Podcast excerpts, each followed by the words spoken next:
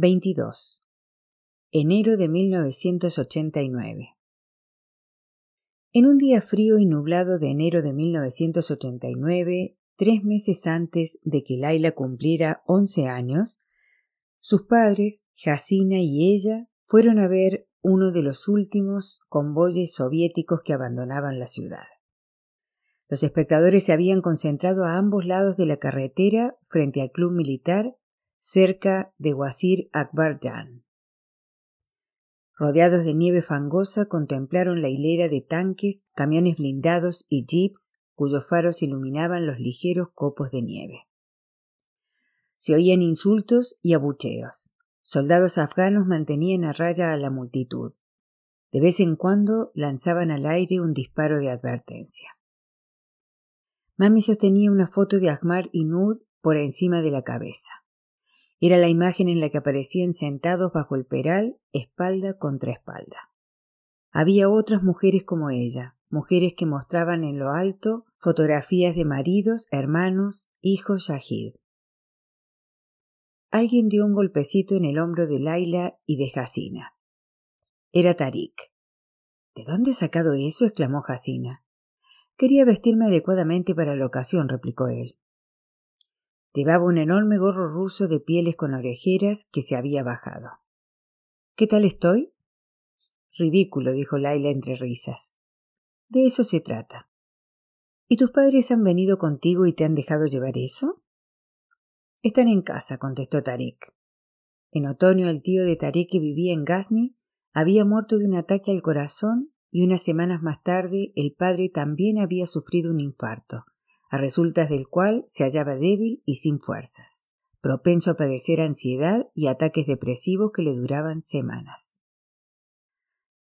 Laila se alegraba de ver a Tarik recuperado después de haberlo visto alicaído y malhumorado durante semanas desde la enfermedad de su padre. Los tres niños se escabulleron mientras Mami y Babi se quedaban viendo partir a los soviéticos. Tarik compró un plato de judías hervidas con espeso chutney de cilantro para cada uno a un vendedor ambulante. Comieron bajo el toldo de una tienda de alfombra cerrada y luego Jacina se fue en busca de su familia. En el autobús, de vuelta a casa, Tarik y Laila se sentaron detrás de los padres de ella. Mami iba junto a la ventana con la mirada fija en el exterior y la fotografía de sus hijos apretada contra el pecho. Junto a ella, Babi escuchaba impasible los argumentos de un hombre, según el cual los soviéticos se iban, sí, pero enviarían armas a Najibullah. Es su marioneta. Seguirán con la guerra a través de él, no le quepa duda. En el otro lado del autobús alguien se manifestó de acuerdo con lo dicho. Mami musitaba para sí largas plegarias que se alargaban de forma interminable hasta que se quedaba sin aliento y tenía que pronunciar las últimas palabras con un débil y agudo chillido.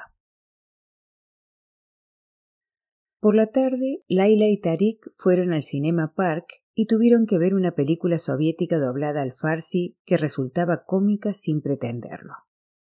Trataba de un barco mercante y de un primer oficial enamorado de la hija del capitán llamada Aliona se producía una gran tempestad que hacía zozobrar el barco.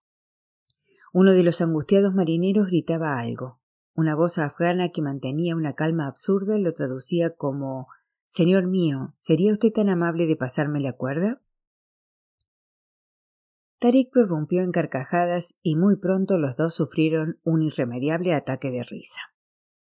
Cuando uno se cansaba, el otro soltaba un bufido y vuelta a empezar. Un hombre sentado dos filas por delante se dio la vuelta y les mandó callar. Hacia el final había una escena de boda. Finalmente, el capitán había acabado cediendo y permitía que Aliona se casara con el primer oficial. Los novios se sonreían, todos bebían vodka. Yo nunca me casaré, susurró Tarik. Yo tampoco, dijo Laila tras una breve y nerviosa vacilación. No quería que su voz delatara la decepción que habían supuesto las palabras de Tarik. Con el corazón desbocado, añadió más decidida esta vez, nunca. Las bodas son una estupidez. Con tanto barullo y el dinero que cuestan. ¿Todo para qué? Para ponerse una ropa que nunca más vuelven a llevarse. Ja, Y si algún día me casara, añadió Tarik, tendrán que hacer sitio para tres. La novia, yo y el tipo que me apunte a la cabeza con una pistola. El hombre de la fila de adelante volvió a fulminarlo con la mirada. En la pantalla, Aliona y su marido juntaron los labios. Al contemplar el beso, Laila se sintió de pronto extrañamente expuesta. Notó con alarmante intensidad los latidos de su corazón, la sangre que se le agolpaba en las sienes y el cuerpo de Tarik a su lado, tensándose, inmóvil. El beso se prolongaba. De repente a Laila le pareció absolutamente necesario no moverse ni hacer ruido alguno. Percibía que Tarik la estaba observando con un ojo puesto en el beso y otro en ella, igual que ella lo observaba a él. Escuchaba también el aire que entraba y salía silbando por su nariz, esperando detectar algún cambio sutil, una irregularidad reveladora que delatara sus pensamientos.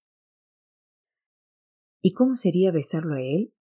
¿Que el vello que tenía sobre el labio le hiciera cosquillas?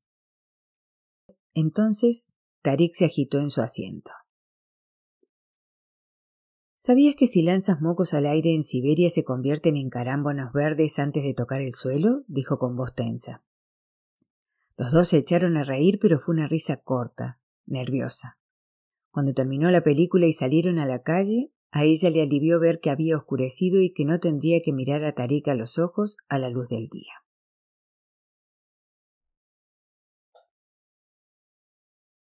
23. Abril de 1992. Transcurrieron tres años. Durante ese tiempo el padre de Tarik sufrió varios ataques al corazón. Como consecuencia, la mano izquierda le quedó un poco torpe y tenía dificultades para hablar. Cuando se ponía nervioso, cosa que ocurría con frecuencia, aún le costaba más. Al crecer, Tarik tuvo que cambiarse la pierna ortopédica. Se le proporcionó la Cruz Roja, aunque tuvo que esperar seis meses. Tal como Jacina temía, su familia se la llevó a Lahore y la obligó a casarse con el primo que era dueño de una tienda de coches. La mañana en que emprendieron el viaje, Laila y Jiti fueron a su casa para despedirse de ella. Jacina les contó que su futuro marido había iniciado ya los trámites para emigrar a Alemania, donde vivían sus hermanos. Ella creía que no tardarían más de un año en instalarse en Frankfurt. Las tres amigas se abrazaron y lloraron juntas. Giti estaba desconsolada. La última vez que Laila vio a Jacina, su padre la ayudaba a acomodarse en el atestado asiento de un taxi. La Unión Soviética se desmoronaba con asombrosa rapidez. Laila tenía la impresión de que cada semana Babi volvía a casa con la noticia de que una nueva república se había declarado independiente. Lituania, Estonia, Ucrania. En el Kremlin ya no ondeaba la bandera soviética, había nacido la Federación Rusa. En Kabul, Najibullah cambió de táctica y trató de presentarse como un musulmán devoto. Demasiado tarde, dijo Babi. No se puede ser jefe de la CAD un día y al siguiente ir a rezar a una mezquita con los familiares de aquellos a quienes has torturado y asesinado. Viendo que se estrechaba el cerco sobre Kabul, Najibullah trató de llegar a un acuerdo con los muyahidines, pero estos lo rechazaron. Desde su cama, Mami dijo: Me alegro mucho. Esperaba que llegaran los muyahidines y desfilaran por las calles de Kabul. Esperaba la caída de los enemigos de sus hijos. Finalmente la caída llegó. Fue en abril de 1992, el año en que Laila cumplió los catorce.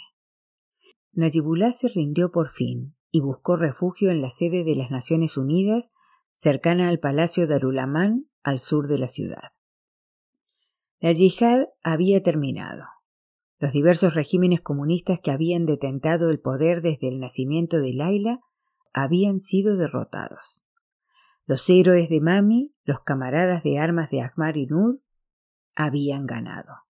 Y después de más de una década de sacrificarlo todo, de separarse de las familias para vivir en las montañas y luchar por la soberanía de Afganistán, los muyaidines volvían a Kabul cansados de mil batallas. Mami sabía todos sus nombres. Dostum, el extravagante comandante uzbeco, líder de la facción Jumbish y Mili, que tenía fama de cambiar fácilmente de aliados. El apasionado adusto Gulbuddin Hekmatyar, líder de la facción Hezbe Islami, un pastún que había estudiado ingeniería y que en una ocasión había matado a un estudiante maoísta. Rabani, el líder tayiko de la facción Yamiate Islami que enseñaba Islam en la Universidad de Kabul en la época de la monarquía. Sayaf, un corpulento pastún de Pagman con parientes árabes, líder de la facción Itehad y Islami. Abdul Ali Masari, líder de la facción Hizbe Wadat, conocido como Baba Masari entre sus compatriotas hazaras, con estrechos vínculos con chiíes de Irán. Y por supuesto estaba el héroe de Mami, el aliado de Rabani, el reflexivo y carismático comandante tayiko Ahmad Shah Masud, el león de Panishir, cuya imagen aparecía en un póster que la madre de Laila había colgado en su dormitorio. El rostro apuesto y pensativo de Masud, con una ceja levantada y el característico pacol ladeado, se haría omnipresente en Kabul. Sus conmovedores ojos negros devolvían la mirada desde vallas publicitarias, paredes, escaparates y banderitas sujetas a las antenas de los taxis. Para Mami, aquel era el día que tanto había anhelado y que convertía sus sueños en realidad. Por fin habían terminado los años de espera. Sus hijos ya podrían descansar en paz. El día después de la rendición de Najibullah, Mami se levantó convertida en una mujer nueva. Por primera vez en los cinco años transcurridos desde que Ahmar y Nud habían muerto como Yahid, no se vistió de negro sino que se puso un vestido de lino azul cobalto con lunares blancos. Limpió las ventanas, barrió el suelo, aireó la casa y se dio un buen baño. Su voz tenía un estridente tono de alegría. Hay que celebrarlo, anunció y envió a Laila a invitar a los vecinos. Diles que mañana daremos un gran festín. En la cocina, mami miró alrededor con los brazos en jarras. ¿Qué has hecho con mi cocina, Laila? preguntó con afable tono de reproche. Lo has cambiado todo de sitio. Empezó a mover cacharros con grandes aspavientos como si reclamara nuevamente la posesión de su territorio. Laila se mantuvo a cierta distancia. Era lo mejor. Mami podía resultar tan avasalladora en sus arranques de euforia como en sus ataques de ira. Con inquietante energía la mujer se dispuso a preparar la comida. Sopa aush con judías blancas y eneldo. Kofta, mantú humeante macerado en yogur espolvoreado con menta. Te has depilado las cejas, observó mami mientras abría un gran saco de arroz que había junto a la encimera. Solo un poco. La madre de Laila midió arroz en el saco y lo puso en una olla negra llena de agua. Se arremangó y empezó a removerlo. ¿Cómo está Tarik? Su padre ha estado muy enfermo, contestó la hija. ¿Qué edad tiene ya? No lo sé. ¿Sesenta y tantos, supongo? Me refiero a Tarik. Ah, dieciséis. Es un niño muy agradable, ¿verdad? Laila se encogió de hombros. Aunque ya no es tan niño, ¿no? Dieciséis. Casi un hombre, ¿verdad? ¿Qué quieres decir con eso, mami? Nada, nada, contestó ella sonriendo inocentemente. Solo pensaba que. Mm, ah, tonterías. Será mejor que me lo calle. Pero si estás deseando decirlo, soltó la muchacha irritada por la retorcida acusación que adivinaba. Bueno, cruzó las manos sobre el borde de la olla. A Laila le pareció que la forma en que decía bueno y cruzaba las manos era muy poco natural, casi ensayada. Mucho se temía que le caería un buen sermón. Una cosa es que jugaran juntos de pequeños. No había nada malo en eso. Resultaba enternecedor. Pero ahora. Veo que ya lleva sujetador, hija. A Laila el comentario le pilló desprevenida. La verdad es que podrías habérmelo contado, no lo sabía. Me decepciona que no me lo hayas dicho. Percibiendo cierta ventaja, Mami siguió adelante lanzada. De todas formas, no se trata de mí ni del sujetador, sino de Tarik y tú. Es un chico, ¿entiendes? Y como tal, no tiene que preocuparse por su reputación. Pero, ¿y tú? La reputación de una mujer, sobre todo si es tan guapa como tú, es un asunto muy delicado, Laila. Es como tener un pájaro entre las manos. Si aflojas un poco, echa a volar. ¿Y qué me dices de cuando tú saltabas la tapia y te escondías en el huerto con Bab? replicó la muchacha complacida por su rápida reacción. Nosotros éramos primos y luego nos casamos. ¿Ha pedido tu mano, Tarik? Es un amigo, un Rafik, nada más, declaró Laila poniéndose a la defensiva pero sin mucha convicción. Para mí es como un hermano, añadió. Antes incluso de que la expresión de su madre se ensombreciera, comprendió su error.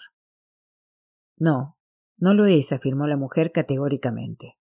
No compares a ese hijo cojo de un carpintero con tus hermanos. No hay quien pueda compararse a tus hermanos. Yo no he dicho que él. No me refería a eso. Mami suspiró exhalando el aire por la nariz con los dientes apretados. De todas formas prosiguió, pero ya sin el alegre desenfado de antes, lo que intento decirte es que si no te andas con cuidado la gente empezará a rumorear. Laila abrió la boca para hablar, pero sabía que a su madre no le faltaba razón. Atrás habían quedado los días de retosar por la calle con Tarik inocentemente y sin inhibiciones. Hacía algún tiempo que había empezado a notar una sensación extraña cuando estaban juntos en público. La impresión de que los miraban, los vigilaban y cuchicheaban a su paso. Era algo que nunca había sentido antes y que tampoco sentiría entonces de no ser por un hecho fundamental. Estaba locamente enamorada de Tarik. Cuando lo tenía cerca, no podía evitar que la consumieran los más escandalosos pensamientos del cuerpo esbelto y desnudo de Tarik entrelazado con el suyo. De noche en la cama se imaginaba a su amigo besándole el vientre, Trataba de imaginar la dulzura de sus labios y el tacto de sus manos en el cuello, el pecho, la espalda y aún más abajo. Cuando pensaba en él de esa manera, se sentía sumamente culpable, pero también notaba una cálida y peculiar sensación que se extendía desde su vientre hasta el rostro, como si se hubiera ruborizado. Mami tenía razón, más de lo que creía. De hecho, Laila sospechaba que algunos vecinos si no la mayoría, chismorreaban ya sobre Tarik y ella. Ella había reparado en las sonrisas maliciosas y era consciente de que en el vecindario se rumoreaba que eran pareja. No hacía mucho, por ejemplo, que Tarik y ella se habían cruzado por las calles con Rashid el zapatero que iba seguido de su mujer Mariam vestida con el burka. Al pasar junto a ellos, Rashid había dicho en broma Si son Laili y Mainún, refiriéndose a los desventurados enamorados del popular poema romántico de Nesami del siglo XII. Una versión farsi de Romeo y Julieta, había dicho Babi, solo que Nesami había escrito su poema cuatro siglos antes que Shakespeare. Pero aunque su madre tuviera razón, a Laila le dolía que no se hubiera ganado el derecho de actuar como tal. Habría sido distinto de haberse tratado de su padre.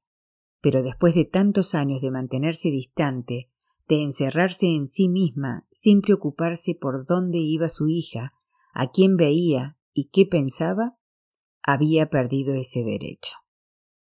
Laila tenía la impresión de no ser mejor que los cacharros de la cocina, objetos que podían dejarse de lado para ser reclamados luego a voluntad cuando uno tuviera ganas. Sin embargo, aquel era un gran día, un día muy importante para todos. Habría sido una mezquindad arruinarlo, así que, impulsada por el espíritu del momento, lo dejó pasar. Sí, te entiendo. Bien, exclamó Mami. Entonces, todo resuelto. ¿Y dónde está Hakim? ¿Dónde está ese dulce maridito mío? Hacía un día radiante. Perfecto para una fiesta.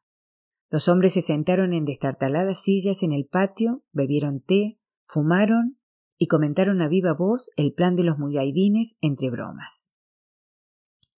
Laila tenía una idea aproximada gracias a su padre. Afganistán se llamaba ahora Estado Islámico de Afganistán.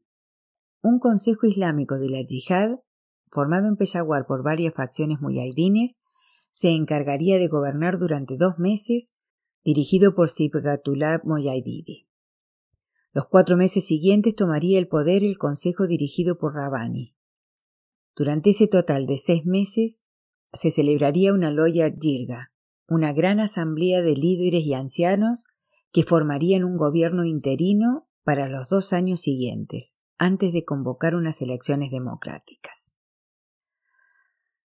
Uno de los hombres abanicaban los pinchos de cordero que chisporroteaban sobre la improvisada parrilla. Babi y el padre de Tarik, muy concentrados, jugaban una partida de ajedrez a la sombra del viejo peral. Tarik también estaba sentado junto al tablero observando la partida a ratos, al tiempo que escuchaba la charla política de la mesa contigua. Las mujeres se reunieron en la sala de estar, el zaguán y la cocina. Charlaban con los bebés en brazos, esquivando expertamente con mínimos movimientos de cadera a los niños que correteaban por la casa. En un cassette sonaba a pleno volumen un gazal de Ustad Sarajan. Laila estaba en la cocina preparando jarras de dog con Giti. Su amiga ya no se mostraba tan tímida ni tan seria como antes. Hacía varios meses que había desaparecido de su rostro la severa expresión de antaño. Reía abiertamente y con mayor frecuencia, y Laila tenía la impresión de que también con algo de coquetería. Giti había desterrado las sosas colas de caballo se había dejado crecer el pelo y se había hecho reflejos rojizos. Laila descubrió al final que el origen de semejante transformación se encontraba en un joven de 18 años que se interesaba por la muchacha. Se llamaba Sabir y era el portero del equipo de fútbol del hermano mayor de Titi. Oh, tiene una sonrisa encantadora y el cabello muy negro, había explicado a Laila. Nadie sabía que se gustaban, por supuesto. Se habían encontrado un par de veces en secreto para tomar el té, quince minutos en cada ocasión, en una pequeña casa de té del otro extremo de la ciudad, en Taimani. Va a pedir mi mano, Laila. A lo mejor se decide este mismo verano. ¿Qué te parece? No puedo dejar de pensar en él, te lo juro. ¿Y los estudios? había preguntado Laila. Su amiga había ladeado la cabeza para lanzarle una mirada que lo decía todo. Cuando cumplamos los veinte, solía decir Jacina, Giti y yo habremos parido ya cuatro o cinco niños cada una. Pero tú, Laila, harás que dos tontas como nosotras nos sintamos orgullosas de ti. Serás alguien. Sé que un día tomaré el periódico y encontraré tu foto en primera plana. Giti se encontraba ahora junto a Laila troceando pepino con aire soñador. Mami andaba por ahí cerca con un vestido veraniego de vistosos colores, pelando huevos duros con Guaima, la comadrona y la madre de Tarik. Voy a regalarle al comandante Masud una foto de Ahmar y decía mami a Guaima mientras ésta asentía tratando de parecer interesada y sincera. Él se encargó personalmente del funeral. Rezó una plegaria junto a su tumba. Sería una muestra de agradecimiento por su consideración. Mami cascó un huevo duro. Dicen que es un hombre serio y honorable. Seguro que sabrá apreciar el detalle. A su alrededor, las mujeres entraban y salían de la cocina llevando cuencos de curma, fuentes de mastagua y hogazas de pan que disponían sobre el sofá extendido en el suelo de la sala de estar. De vez en cuando Tarek se acercaba por allí como si tal cosa y picaba algo. No se permiten hombres aquí, dijo Giti. Fuera, fuera, exclamó Guayma. Tarik sonrió al oír las protestas amistosas de las mujeres. Parecía complacerle no ser bien recibido y contaminar la atmósfera femenina con su sonriente falta de respeto masculina. Laila se esforzó por no mirarlo y así no dar motivos a las mujeres para nuevos chismorreos. Así que mantuvo la vista baja y no le dijo nada, pero recordó un sueño que había tenido unas noches atrás de su rostro y el de Tarik juntos en un espejo bajo un fino velo verde y de unos granos de arroz que caían del cabello de Tarik y rebotaban en el espejo con un leve tintineo.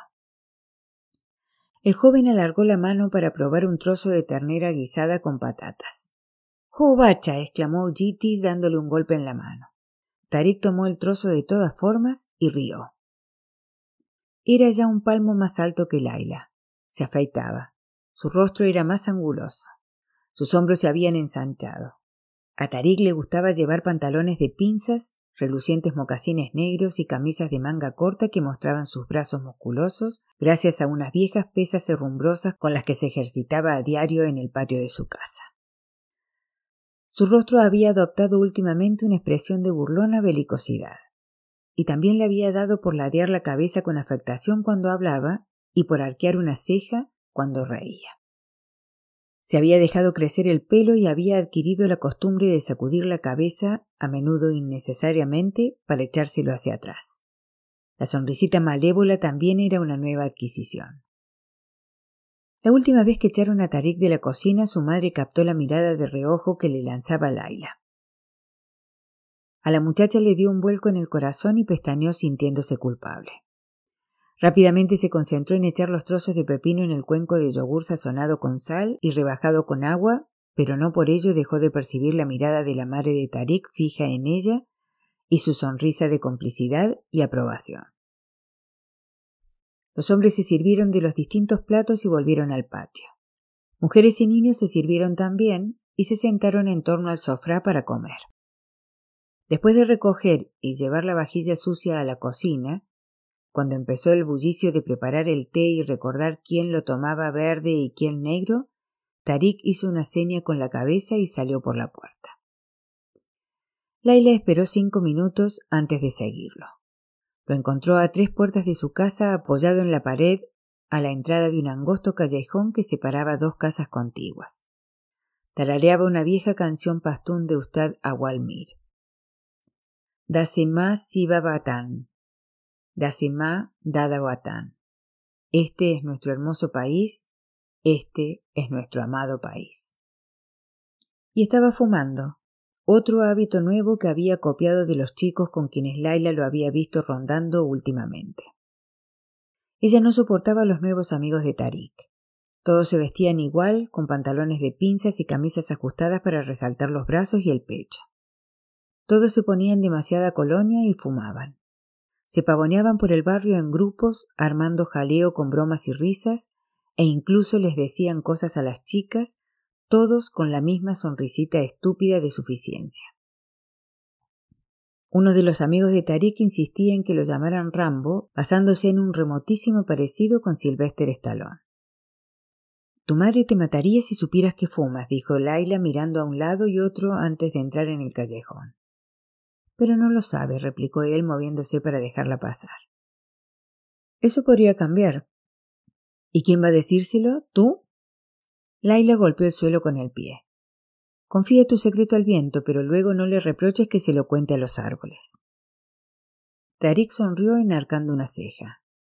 ¿Quién dijo eso? Khalil Gibran. Eres una fanfarrona. Dame un cigarrillo. Tarik negó con la cabeza y cruzó los brazos. Era una pose más de su nuevo repertorio, espalda contra la pared, brazos cruzados, cigarrillo colgando de la comisura de la boca, pierna buena doblada con aire desenfadado. ¿Por qué no? Es malo para ti, dijo él. ¿Y para ti no? Lo hago por las chicas. ¿Qué chicas? Él sonrió con aire de suficiencia. ¿Les parece atractivo? Pues no lo es. ¿No? Te lo aseguro. ¿No resulta atractivo? Pareces un gila, un imbécil medio lelo. Me ofendes, dijo él. ¿Y qué chicas son esas?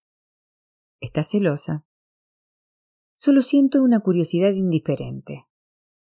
Eso es una contradicción. Dio una calada al cigarrillo y entornó los ojos al soltar el humo. Apuesto a que hablan de nosotros. En la cabeza de Laila resonó la voz de su madre. Es como tener un pájaro entre las manos. Si aflojas un poco, echará a volar. Laila sintió la comezón de la culpabilidad, pero rápidamente desechó las palabras de mami y saboreó el modo en que Tarik había pronunciado la palabra nosotros. Qué excitante e íntima sonaba en sus labios, y qué tranquilizador oírsela decir de esa forma tan natural y espontánea. Nosotros. Era una forma de reconocer su relación, de materializarla. ¿Y qué dicen? Que navegamos por el río del pecado, explicó Tarik, que estamos comiendo del pastel de la impiedad. Y que viajamos en la caleza de la maldad, añadió ella, cocinando el curma sacrílego. Los dos se echaron a reír. Luego Tarik observó que Laila llevaba el pelo más largo. Te queda bien, comentó. Has cambiado de tema, apuntó Laila esperando no haberse ruborizado. ¿Qué tema? El de las chicas con cabeza de chorlito que te consideran atractivo. Tú ya lo sabes. ¿Qué es lo que sé? Que solo tengo ojos para ti. Laila pensó que iba a desmayarse. Trató de interpretar su expresión, pero aquella alegre sonrisa de cretino que no concordaba con la mirada de desesperación de sus ojos entornados le resultaba indescifrable. Era una expresión astuta, calculada para quedarse justamente a medio camino entre la burla y la sinceridad. Tarek aplastó el cigarrillo con el talón del pie bueno. ¿Y qué piensas tú de todo esto? ¿De la fiesta? ¿Quién está ahora medio lela? Me refiero a los muyahidines, Laila y a su entrada en Kabul. Ah. Ella empezó a contarle lo que había dicho su padre sobre la conflictiva combinación de armas y egos cuando oyó un súbito alboroto procedente de su casa. Eran gritos y voces exaltadas. Laila echó a correr. Tarik la siguió cojeando. En el patio se había producido un tumulto. En el centro había dos hombres que gruñían y rodaban por el suelo. Uno de ellos empuñaba un cuchillo. Laila reconoció a uno de los hombres que antes discutía sobre política. El otro era el que abanicaba los kebabs. Varios trataban de separarlos, pero Babi no era uno de ellos. Él se mantenía pegado a la pared, alejado de la riña, junto con el padre de Tarik, que lloraba. Laila captó fragmentos de información de las voces excitadas que le rodeaban. El tipo que hablaba de política, un pastún, había llamado traidor a Ahmad Shah Massoud por haber hecho un trato con los soviéticos en la década de los ochenta. El hombre de los kebabs, un tallico, se había ofendido y le había exigido que se retractara. El primero se había negado. El tallico había afirmado que de no ser por Masud, la hermana del otro aún andaría entregándose a los soldados soviéticos. En ese punto de la discusión llegaron a las manos. Uno de los dos había sacado un cuchillo. Había discrepancias sobre cuál había sido. Laila vio con horror que Tarik intervenía en la pelea. También vio que algunos pacificadores se lanzaban ahora puñetazos y le pareció vislumbrar un segundo cuchillo. Esa noche, Laila recordó cómo se habían abalanzado todos unos encima de otros, entre gritos, aullidos y puñetazos, y en medio del barullo, un sonriente y despeinado Tarik trataba de salir a rastras sin la pierna ortopédica. Fue increíble la rapidez con que se desarrollaron los acontecimientos. La Asamblea de Gobierno se formó prematuramente y eligió a Rabani como presidente. Las otras facciones se quejaron de nepotismo. Masud pidió paz y paciencia. Hekmatyar se indignó por haber sido excluido. Los hazaras, que venían de una larga historia de opresión y olvido, estaban furiosos. Se lanzaban insultos, se señalaban con el dedo, se lanzaban acusaciones. Las reuniones se suspendían airadamente y se daban portazos. La ciudad contenía el aliento. En las montañas se cargaban los kalashnikovs. Armados hasta los dientes pero faltos de un enemigo común, los muyaidines habían hallado oponentes entre las diferentes facciones. Llegó por fin la hora de la verdad. Y cuando empezaron a llover misiles sobre Kabul, la gente corrió a buscar refugio. También mami, que volvió a vestirse de negro, se metió en su habitación, corrió las cortinas y se cubrió con la manta. 24. Es el silbido, dijo Laila. Detesto ese maldito silbido más que cualquier otra cosa. Tarika sintió con ademán comprensivo. No era tanto el silbido en sí, pensó Laila más tarde, sino los segundos que transcurrían desde que empezaba hasta que se producía el impacto. ese breve e interminable momento de suspenso, de no saber, esa espera como la de un acusado a punto de oír el veredicto. A menudo ocurría durante la comida cuando Babi y ella estaban sentados a la mesa. Al oír el sonido levantaban la cabeza como un resorte y lo escuchaban con el tenedor en el aire y sin masticar. Laila veía el reflejo de sus rostros en la ventana y sus sombras inmóviles en la pared. Y después del silbido se oía la explosión, por suerte, en alguna otra parte. Expulsaban entonces el aire sabiendo que se habían salvado de nuevo, mientras que en otras casas, entre gritos y nubes de humo, alguien escarbaba frenéticamente con las manos desnudas, tratando de sacar de entre los escombros lo que quedaba de una hermana, un hermano, un nieto. Lo peor de haberse salvado era el tormento de preguntarse quién habría caído. Después de cada explosión, Laila salía corriendo a la calle musitando una plegaria, segura de que esa vez sin duda hallaría a Tariq enterrado bajo los cascotes y el humo. Por la noche observaba desde la cama los súbitos destellos blancos que se reflejaban en su ventana. Oía el tableteo de las armas automáticas y contaba los misiles que pasaban silbando por encima de la casa y la sacudían haciendo que le llovieran trozos de yeso del techo. Algunas noches, cuando la luminosidad de las explosiones era tan intensa que incluso habría bastado para leer, no conseguía dormirse. Y si se dormía, sus sueños se poblaban de incendios y cadáveres desmembrados y gemidos de gente herida. La mañana no le traía alivio. Se oía la llamada al namaz del muezín y los muyahidines dejaban las armas para postrarse hacia el oeste y rezar. Luego, enrolladas las esteras y cargadas las armas, se disparaba sobre Kabul desde las montañas y Kabul devolvía los disparos, mientras Laila y el resto de sus conciudadanos observaban con la misma impotencia que el viejo Santiago veía a los tiburones comerse su presa. Allá donde fuera, Laila encontraba hombres de Masud. Los veía recorriendo las calles y parando coches a intervalos de unos centenares de metros para interrogar a sus ocupantes se sentaban sobre los tanques a fumar con el uniforme de trabajo y sus omnipresentes pacols. Espiaban a los transeúntes en los cruces desde detrás de las barricadas de sacos terreros. Claro que Laila ya no salía mucho a la calle, y cuando lo hacía iba siempre acompañada por Tarik, que parecía disfrutar con la caballerosa tarea. He comprado una pistola, comentó él un día. Estaban sentados en el patio de Laila bajo el peral. Mostró la pistola a su amiga y dijo que era una vereta semiautomática. A ella simplemente le pareció negra y mortífera. No me gusta, objetó. Las armas me dan miedo. Él le dio vueltas al cargador en la mano. Encontraron tres cadáveres en una casa de Cartesé la semana pasada, dijo. ¿No te enteraste? Eran tres hermanas. Las violaron a las tres y las degollaron. Les arrancaron los anillos de los dedos adentelladas. Se veían las marcas de los dientes. No quiero oírlo. No pretendía asustarte, murmuró él. Es que simplemente me siento mejor llevando el arma. Tarik se había convertido en el único contacto de Laila con el exterior. Él escuchaba los rumores de la calle y se los transmitía. Fue su amigo quien le contó, por ejemplo, que los milicianos de las montañas afinaban la puntería y hacían apuestas sobre ello, disparando a civiles elegidos al azar sin importar que fueran hombres, mujeres o niños. Le dijo que lanzaban misiles contra los coches, pero no se sabía por qué nunca atacaban a los taxis, lo que explicaba que todo el mundo hubiese empezado a pintarse el coche de amarillo. Tariq le habló de las fronteras internas de Kabul, inestables y traicioneras.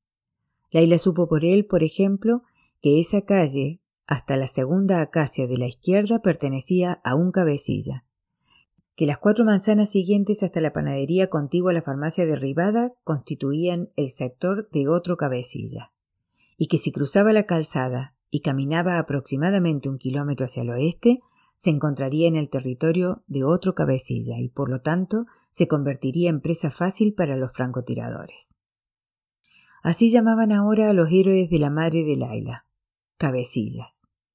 Laila también oyó que los llamaban tofandar, pistoleros. Otros seguían refiriéndose a ellos como muyahidines, pero hacían una mueca al decirlo, una mueca de burla y desagrado, y la palabra apestaba una honda aversión y un gran desprecio, como un insulto. Tarik volvió a meter el cargador en la pistola. ¿Tienes agallas? preguntó Laila. ¿Para qué? Para usarla, para matar con ella. Tarik se remetió la pistola en el cinturón de los tejanos. Luego dijo una cosa encantadora y terrible a la vez. Por ti sí, mataría con ella por ti, Laila. Se acercó más y sus manos se rozaron una vez y luego otra. Cuando sus dedos se deslizaron tímidamente entre los de la muchacha, ella no los retiró. Y cuando de pronto Tarik se inclinó hacia ella y unió los labios a los suyos, Laila también se lo permitió. En aquel momento toda la charla de su madre sobre reputación y pájaros que escapaban le pareció irrelevante, absurda incluso. En medio de tantas muertes y saqueos, de tanta fealdad, sentarse bajo un árbol y besar a Tarik era un acto completamente inofensivo, una nimiedad, una licencia fácilmente perdonable. Así que dejó que Tarik la besara y cuando él se apartó, fue ella quien se inclinó para besarlo a su vez con el corazón en la garganta, un hormigueo en el rostro y un fuego que le abrazaba el vientre. En junio de ese año, 1992, se produjeron intensos combates en el oeste de Kabul entre las fuerzas pastunes del cabecilla Sayyaf y los hazaras de la facción Wadat. El bombardeo derribó líneas eléctricas y pulverizó manzanas enteras de tiendas y casas. Laila oyó decir que los milicianos pastunes atacaban las casas de los hazaras, forzando las entradas para ejecutar a familias enteras, y que los hazaras tomaban represalias secuestrando civiles pastunes, violando a las chicas y bombardeando barrios, matando indiscriminadamente. Todos los días se hallaban cadáveres atados a árboles, a veces quemados hasta el punto de resultar irreconocibles. A menudo les habían pegado un tiro en la cabeza arrancado los ojos y cortado la lengua. El padre de Laila intentó de nuevo convencer a su mujer de que debían abandonar Kabul. Lo solucionarán, aseguró Mami. Estas luchas son pasajeras. Al final se sentarán todos y hallarán una solución. Fariba, esta gente no conoce más que la guerra, adujo su marido. Aprendieron a andar con una botella de leche en una mano y un arma en la otra. ¿Y quién eres tú para hablar así? le espetó ella. ¿Has luchado tú en la yihad? ¿Lo abandonaste todo para arriesgar tu vida? Recuerda que de no ser por los muyahidines aún seríamos siervos de los soviéticos. Y ahora quieres que los traicionemos. No somos nosotros los traidores, Fariba. Pues vete tú, llévate a tu hija y huyan los dos. Envíenme una postal, pero la paz llegará y yo estaré aquí esperándola. Las calles se habían vuelto tan inseguras que Babi hizo algo impensable en él obligó a Laila a dejar la escuela. Él mismo se encargó de darle clases. Ella iba a su estudio todos los días tras la puesta del sol y mientras Gematiar lanzaba sus misiles sobre Masud desde el sur, en las afueras de la ciudad, Babi y ella comentaban las gazals de Jafés y las obras del amado poeta afgano Ustad Jalilullah Jalili. Él le enseñó a resolver ecuaciones de segundo grado, a multiplicar polinomios y trazar curvas paramétricas. Cuando enseñaba, se transformaba. En su elemento, entre sus libros, a Laila incluso le parecía más alto. Su voz parecía surgir de un lugar más hondo y sereno. No parpadeaba tanto. Laila lo imaginaba tal como debía haber sido en otro tiempo, cuando borraba su pizarra con elegantes movimientos o miraba por encima del hombro de un alumno atento y paternal pero no resultaba fácil prestar atención. Laila no hacía más que distraerse. ¿Cuál es el área de una pirámide? preguntaba Babi, y Laila solo pensaba en los labios carnosos de Tarik, en el calor de su aliento, en su boca, en su propia imagen reflejada en los ojos color avellana de su amado. Se habían besado dos veces más desde la primera vez debajo del árbol. Habían sido besos más largos, más apasionados, y según creía ella, menos torpes. En ambos casos se habían encontrado en secreto en el oscuro callejón donde Tarik había fumado un cigarrillo el día de la fiesta de Mami. La segunda vez también le había dejado que le tocara los pechos. ¿Laila? Sí, Babi.